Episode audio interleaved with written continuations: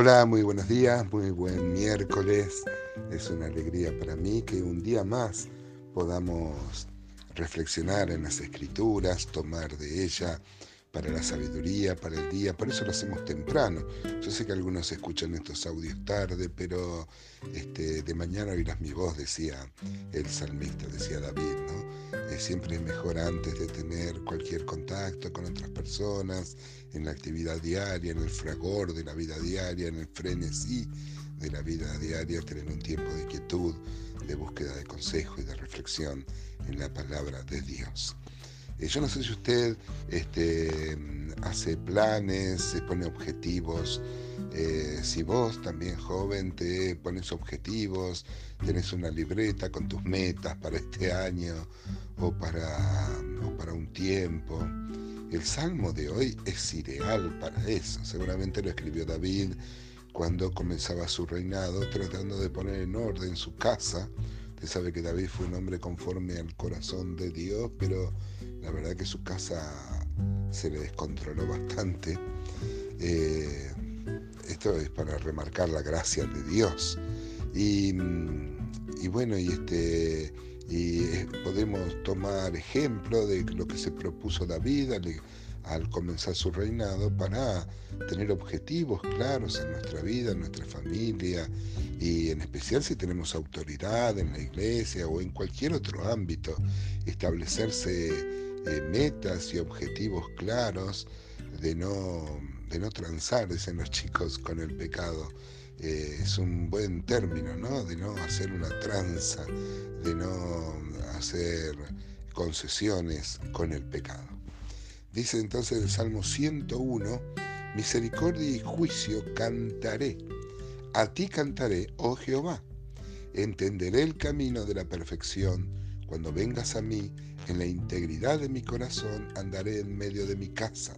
Mire qué buen objetivo, hermano. Andaré, eh, se pone, entenderé, se ponen eh, los objetivos en el futuro, porque a mí yo me lo imagino a David haciendo planes y estableciendo eh, los objetivos para, para su reinado. Yo me lo imagino escribiéndolos y poniéndolos en lugares donde este, pueda verlos a menudo, cosa de no perderlo.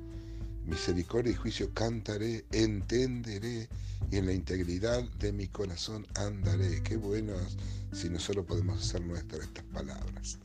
Ahora mire el versículo 3 cómo se compromete a la santidad en su gobierno, en su manejo diario.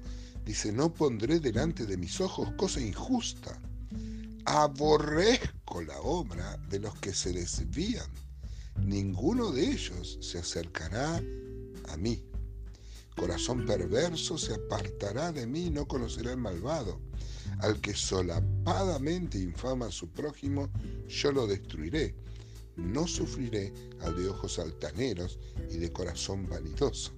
Qué importante, hermano, es tener claro eh, cómo uno va a reaccionar ante las situaciones cuando ve personas que se desvían eh, aborreceré esa causa, pero no podría tener mucha comunión con los que se desvían. Dime con quién andas y te diré quién eres, ¿no? Los amigos, la gente que nos rodea tiene una profunda influencia sobre nosotros. Eh, por supuesto es un objeto de misión, no hay que aislarse tampoco, pero mm, este, uno no puede, sus amigos más íntimos no pueden ser personas que no sean espirituales porque eso va a influir fuertemente en las decisiones que tomemos en nuestra vida. Yo eh, cuando veo una persona que mm, se rodea, el Señor se rodeaba de prostitutas, de pecadores, claro que sí, pero Él era el centro, Él era el foco de luz, Él aportaba luz y todos estaban ahí maravillados con Él para, mm, por su amor y por sus palabras. Pero nosotros no podemos tener connivencia, eh, dejarían de ser amigos para ser cómplices. Nosotros seríamos cómplices de su, de su pecado. ¿no? Eh, el Salmo, por ejemplo, 131 dice, eh, Jehová no se ha envanecido mi corazón, ni mis ojos se enaltecieron, ni anduve en grandezas, ni en cosas demasiado sublimes para mí. Pasaje de referencia a esta actitud de humildad y de y objetivos de santidad que se ha propuesto David.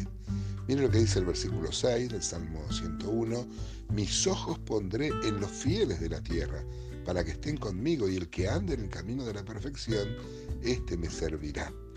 Claro, de rodearse, pues supongo que como rey tenía que nombrar como un gabinete, ¿no? Y, y bueno, qué importante era que sean personas íntegras, personas este, que anden en el camino de la perfección, de la santidad, diríamos hoy, porque perfectos no hay ninguno, ¿no? Miren si los políticos tomaran ejemplo de esto, ¿no? Y se rodearan de personas realmente honestas.